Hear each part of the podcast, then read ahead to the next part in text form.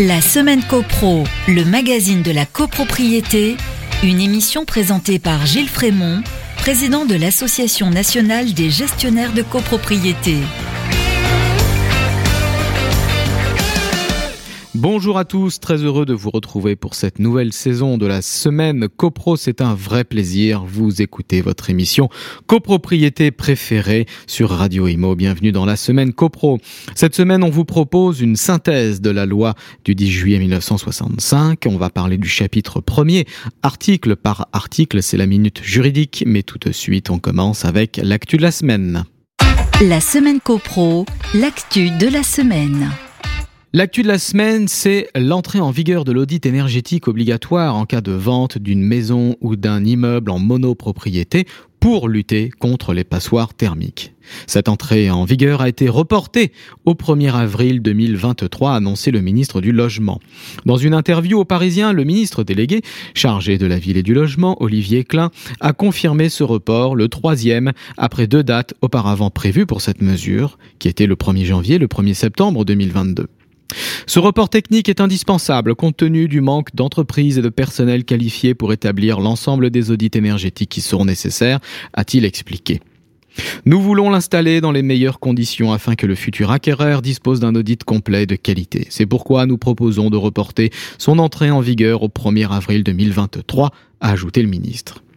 Cette décision ne viendra pas interférer avec le calendrier prévu autour de la loi climat et résilience promulguée le 24 août 2021 concernant les locations d'habitation considérées comme des passoires thermiques. Autrement dit, interdire dès 2025 la mise en location des logements classés G par le DPE et en 2028 pour ceux classés F. La France compte 5,2 millions de passoires énergétiques sur 30 millions de résidences principales, plus que lors de la précédente estimation en 2018 selon une étude de l'Observatoire national de la rénovation énergétique. La part de passoires énergétiques est plus élevée parmi les résidences secondaires, soit 1,2 million de logements, et parmi les logements vacants. Ainsi va l'actualité, on passe à la minute juridique. La semaine copro, la minute juridique. La loi numéro 65 557 du 10 juillet 1965 fixant le statut de la copropriété des immeubles bâtis. Véritable guide de la copropriété, tout est dit dans la loi de 65, elle aura bientôt 60 ans en 2025, preuve qu'elle a été bien conçue et qu'elle a la peau dure. Rendons ici hommage à Pierre Capoulade, le père de la loi de 65 et de son décret d'application du 17 mars 1967. On vous propose dans cette nouvelle série une synthèse de la loi, chapitre par chapitre, article par article, une synthèse très brève pour vous repérer dans l'arborescence de la loi de 65, un panorama qui vous permettra de maîtriser la loi en un clin d'œil.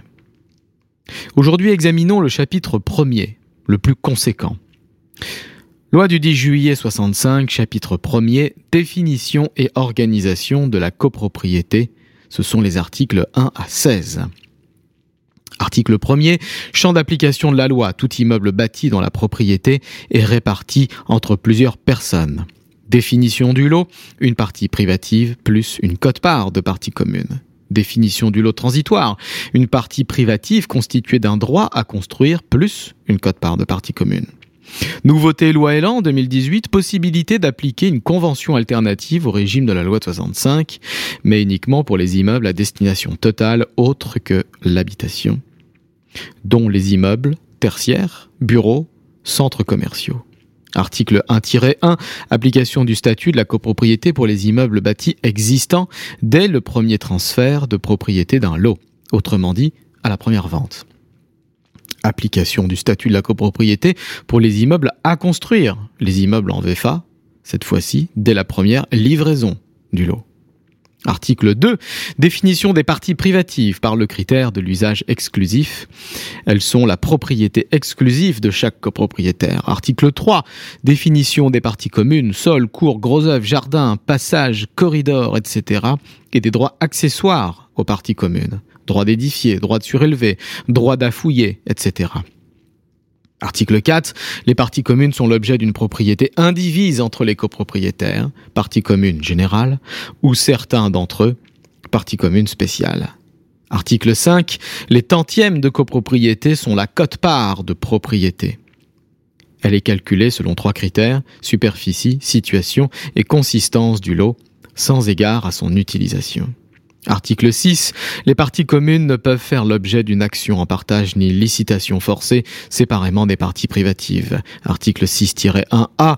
Aucune servitude ne peut être établie sur une partie commune au profit d'un lot. Article 6-1, publicité foncière. 6-2, corrélation entre parties communes spéciales, charges spéciales et assemblée générale.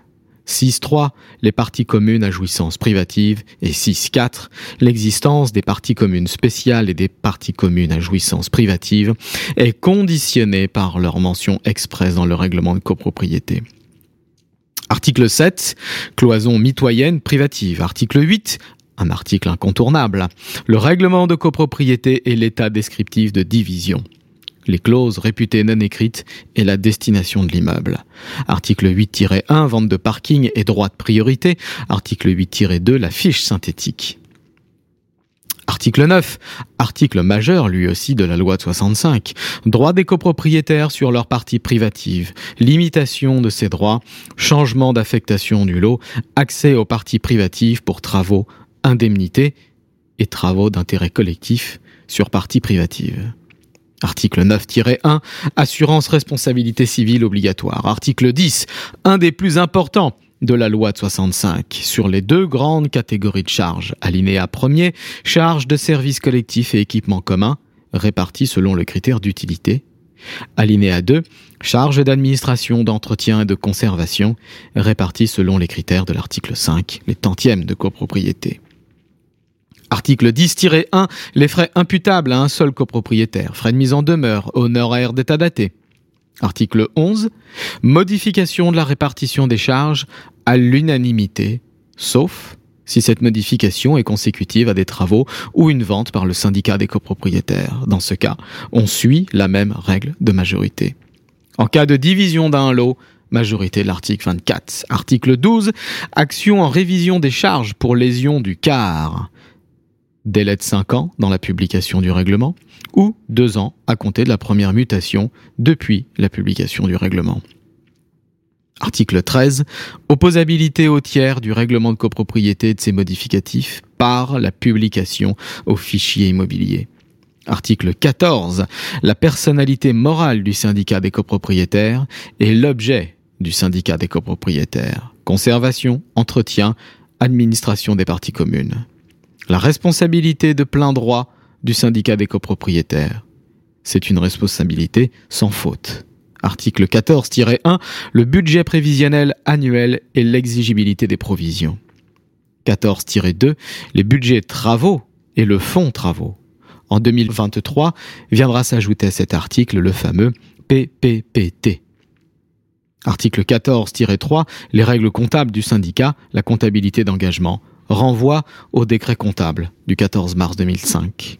Article 15. Qualité pour agir en justice du syndicat des copropriétaires. Action collective et action individuelle. Article 16. Pour finir, vente de parties communes par le syndicat des copropriétaires. Article 16-1.